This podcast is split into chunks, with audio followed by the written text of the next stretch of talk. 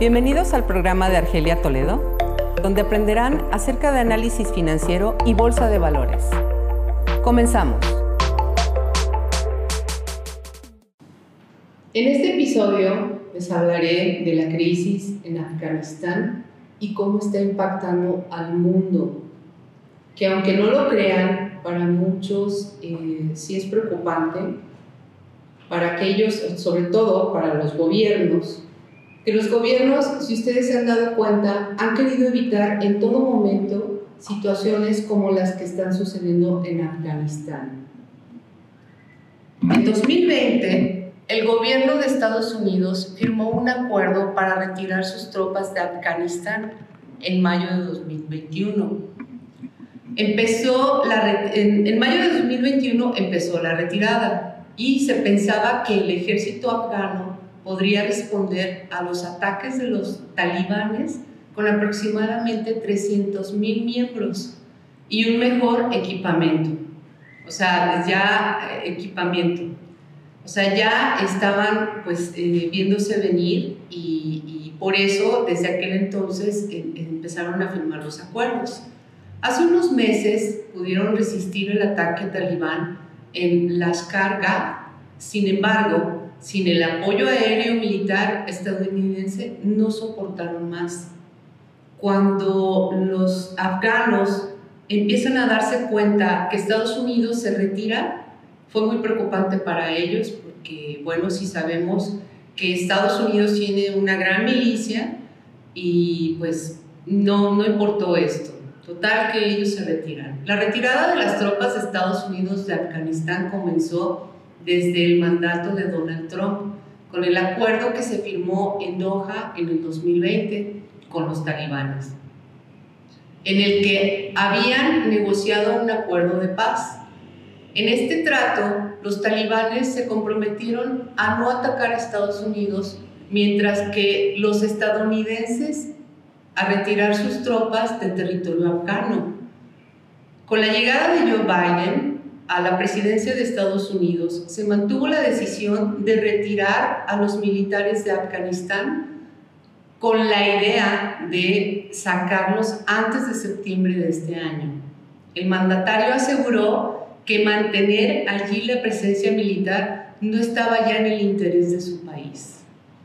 Y lo vimos muy claramente, este, Biden luego, luego dio la orden de que antes de que terminara agosto, se retiraran estas tropas. En uno de sus mensajes más recientes sobre el caso, Biden dijo que el ejército afgano tenía la capacidad de atacar y de defenderse de los talibanes en caso de revueltas, situación que no ha ocurrido. Para nada han, han tenido pues este tipo de situación, al tiempo que los talibanes han logrado tomar la capital del país. Bueno, eh, hay un mensaje donde dicen, me comprometí con los valientes hombres y mujeres que sirven a este país, que no les pediría que siguieran jugándose su vida en una operación militar que debería haber acabado hace mucho tiempo. Nuestros líderes no hicieron eso en Vietnam, en Vietnam y yo no lo quiero hacer en Afganistán, señaló Biden en su mensaje de la, de la razón por la cual no revertiría la salida de militares de Afganistán. Fue muy importante esta decisión porque sabemos que, que pues esto tiene muchísimo tiempo y tener esta retirada, bueno, ya veremos ahorita más adelante todo lo que implica, eh, sobre todo el cómo empezó este conflicto. El 11 de septiembre del 2001, fueron secuestrados cuatro aviones comerciales en Estados Unidos, estrellando dos contra las torres de World Trade Center. Uno contra el Pentágono y otro en un campo en Pensilvania. Un mes después del ataque, estadounidense, eh, estadounidenses y aliados llegaron a Afganistán para evitar que el Al-Qaeda tuviera un refugio seguro. Ahora, ¿cómo, garantizan los talibanes los derechos de las mujeres tras, tomar, ah, tras la toma de Afganistán? Esto es preocupante, esto es bastante preocupante para todas las mujeres de allá y bueno, pues sabemos que ellas tenían, ya tenían aproximadamente 20 años donde eran más libres, donde podían, pues, podían hacer más cosas. Entonces, bueno, se ha dado un paso enorme atrás en Afganistán con respecto a la libertad de las mujeres. Un portavoz del talibán, eh, de los insurgentes que tomaron el control de Afganistán en los últimos días, prometieron respetar los derechos de las mujeres y que no cobrarán venganza, tratando de calmar a una población recelosa y, a y unas potencias mundiales escépticas. Bueno, yo aquí tengo mis serias dudas, no creo que, que exista esto en cuanto invitaron a las mujeres a quedarse, porque las mujeres también, pues bueno, lo primero que querían, las primeras que querían salir de ahí eran las mujeres. Y pues bueno, volvieron a cubrirlas, volvieron, en fin, yo creo que se dio un paso enorme atrás. Pero vamos a ver por qué, qué es lo que pasa. Eh, Sabihula prometió que los talibanes respetarán los derechos de la mujer, pero dentro de las normas de la ley islámica. Dijo que el grupo quiere que los medios privados permanezcan independientes, pero enfatizó que los periodistas no deberían trabajar en contra de los valores nacionales. También prometió que los insurgentes traerán seguridad a Afganistán, pero sin buscar venganza contra quienes trabajaron con el gobierno anterior o con países o fuerzas extranjeras. En Amula, miembro de la Comisión Cultural de los Talibanes, prometió una amnistía y alentó a las mujeres a unirse a su gobierno. Las declaraciones de Samangani fueron las primeras sobre gobernanza a nivel federal tras la ofensiva relámpago de los talibanes sobre el país. Muchas mujeres han expresado su temor de que el experimento occidental de, los, de las de dos décadas para ampliar sus derechos y rehacer Afganistán no sobreviva al resurgimiento del talibán. Y pues difícil, se ve difícil que, que esto, además, bueno, pues que es este, con, con, las leyes islámicas, pues imagínense, sí, sí está preocupante para ellas. El Emirato Islámico no quiere que las mujeres sean víctimas, afirmó que eh, utilizando la denominación insurgente para Afganistán deben estar en la estructura del gobierno de acuerdo con la, con la Sharia.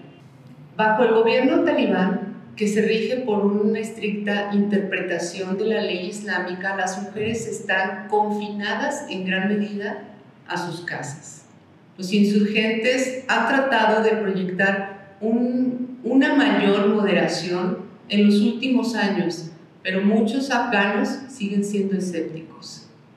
Mujeres en Afganistán, ¿qué, ¿qué, pasará? ¿Qué va a pasar con ellas? Y pues ahora, sobre todo con el nuevo régimen, el Departamento de Estados Unidos publicó, el, publicó un miércoles una declaración conjunta firmada por decenas de países en la que expresa su preocupación por los derechos de las mujeres y niñas afganas en, en insta a los que están en el poder en Afganistán, a garantizar su protección. Esta declaración fue firmada por Estados Unidos, Gran Bretaña, la Unión Europea y otros 18 países.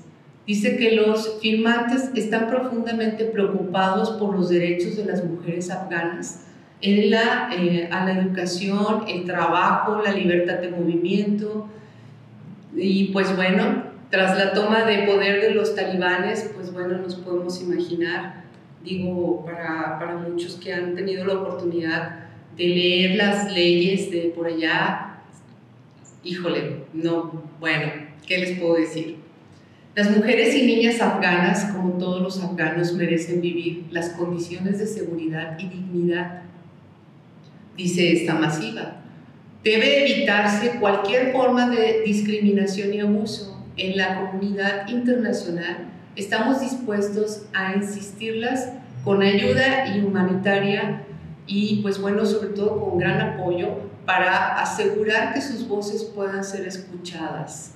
Aquí se unieron bastantes, se unió Estados Unidos, se unió la Unión Europea, como ya lo había dicho, se unió Gran Bretaña, se unieron pues todos los países que pudieron firmar este acuerdo y están, de verdad están sumamente preocupados.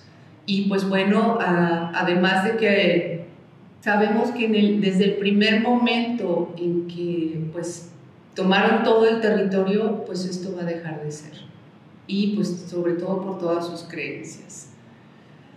Ok, pues vamos a ver qué pasa en el camino, sobre todo porque pues una parte integral de la vida de las mujeres y niñas en Afganistán este, pues fueron durante los últimos 20 años todavía una vida mejor o pudieron llevar una vida mejor.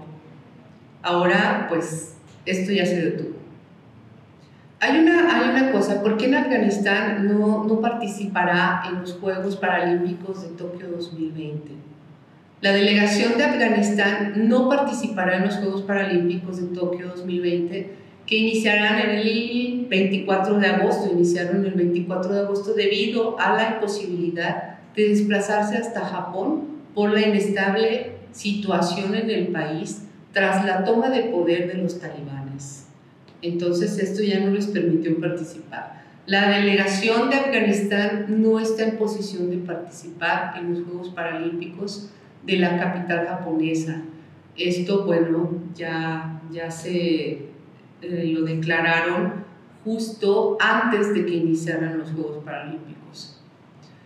El director ejecutivo de Tokio en 2020, en una conferencia en la que señaló que la tensa situación en el país es la razón de la inviabilidad de venir al evento deportivo. La retirada de Occidente de Afganistán significa que hay, que hay mucho en juego para China, Rusia, Pakistán e Irán. Aquí un panorama de lo que cada uno de los principales actores puede ganar o perder. También pudimos ver en, alguno de los, en algún podcast la importancia que tiene China, la importancia que tiene Rusia, pero sobre todo la importancia que tiene Irán. Eh, esto a estos países les afecta más que a cualquier otro país. Y aquí dice, bueno, adaptarse al cambio de poder en Afganistán, esa es la premisa que varios países, entre ellos China y Rusia, han adoptado apresuradamente ante los cambios surgidos en el país asiático. En varias capitales del mundo se ha producido una oleada de intercambios diplomáticos desde Moscú, hasta Pekín, pasando por Berlín e Islamabad, incluyendo Estados Unidos. Hasta los grupos insurgentes se han sumado a la reacción ante el nuevo gobierno talibán, como quedó evidenciado con el atentado del 26 de agosto en el aeropuerto de Kabul. Lo más interesante de todo esto y que, y que nadie habíamos visto venir es que Irán acelerara su proceso de poner, de, que su proceso fuera más rápido, terminar el muro. Bueno, esto para que Irán lo hiciera, para que Estados Unidos dijera, sabes que yo no quiero problemas, retiro mis tropas y pues allá háganse bolas. Y bueno, por mucho tiempo Afganistán ha sido el campo de batalla de potencias extranjeras, pero vamos a ver por qué. Lo fue durante gran parte del siglo XIX, en los que ahora se conoce como el Gran Juego, la turbulencia rivalidad entre el Imperio Británico y el ruso por controlar Asia Central. Dos siglos después, Afganistán atraviesa un momento aún más siniestro. Desde el momento en que Estados Unidos comenzó a retirar sus tropas, los, los talibanes aceptaron su avance y aceleraron este momento y fue cuando llegaron al colapso del gobierno afgano tras entrar en la capital de Kabul. Aquí es donde se dijo, bueno, pues ya está más, más, más que, que Afganistán.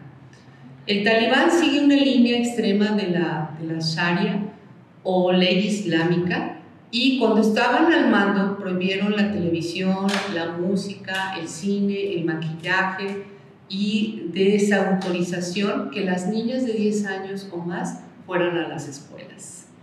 Entonces, ¿ustedes creen que esto lo van a respetar? Pues para nada, al contrario, regresaron a todas esas leyes. El 40% del comercio de tierras raras es ilegal.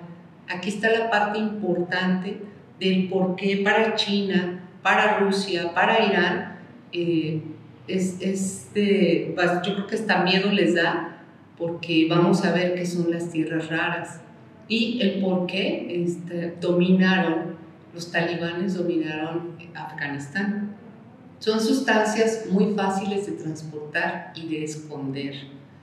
Dicen los expertos que la humanidad ha entrado en la edad de las tierras raras, como hubo una edad de piedra, de hierro o de bronce. Y pues bueno, a lo largo de miles de años, cada nuevo material ha revolucionado la economía del planeta. China es el gran dominador de esta nueva era geológica. No es un monopolio, pero le falta poco por ser un monopolio. Ejerce un control casi absoluto sobre el mercado de los minerales esenciales para la tecnología. Un ejemplo, la pantalla de un móvil es táctil y se ilumina porque contiene hasta siete tierras raras. Entonces, lo más, lo más peligroso, lo más preocupante para los países que se ha visto esta alta tecnología, Irán uno de ellos que trabaja con alta tecnología para misiles, etcétera, etcétera. Entonces, imagínense la preocupación de todo este alrededor sobre las tierras raras.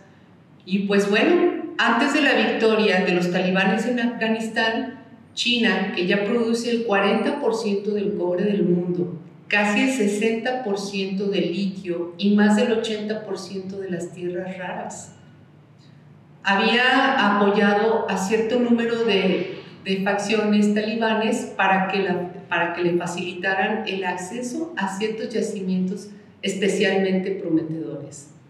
Nosotros habíamos escuchado y eh, estamos, bueno, creemos, porque lo creemos, creemos que China puede ser la primera potencia. Con esto que acaba de suceder en Afganistán, pues bueno, creo que, se está viendo claro por lo que están peleando. Y pues es la tecnología, insistimos que la tecnología es lo que va a dominar, lo que ha dominado al mundo y seguirá dominando. Estas tierras raras, para quienes no las habían escuchado, pues es con lo que se trabaja la tecnología y también el armamento. Pues bueno, ¿qué les puedo decir? Vamos a ver qué continúa con todo esto. Eh, si es que China es la siguiente potencia, si es que, porque ahora sí ya no sabemos quién va a ser la siguiente potencia. Bueno, yo les deseo que también esta información nos ayude un poquito a comprender qué es lo que está pasando en la actualidad y en el futuro del mundo pues como siempre yo les agradezco por acompañarme hasta aquí y los veo en el siguiente episodio. Esto fue Inversiones con Argelia Toledo. Sígueme para aprender acerca del mercado financiero y capitalizarlo a tu favor.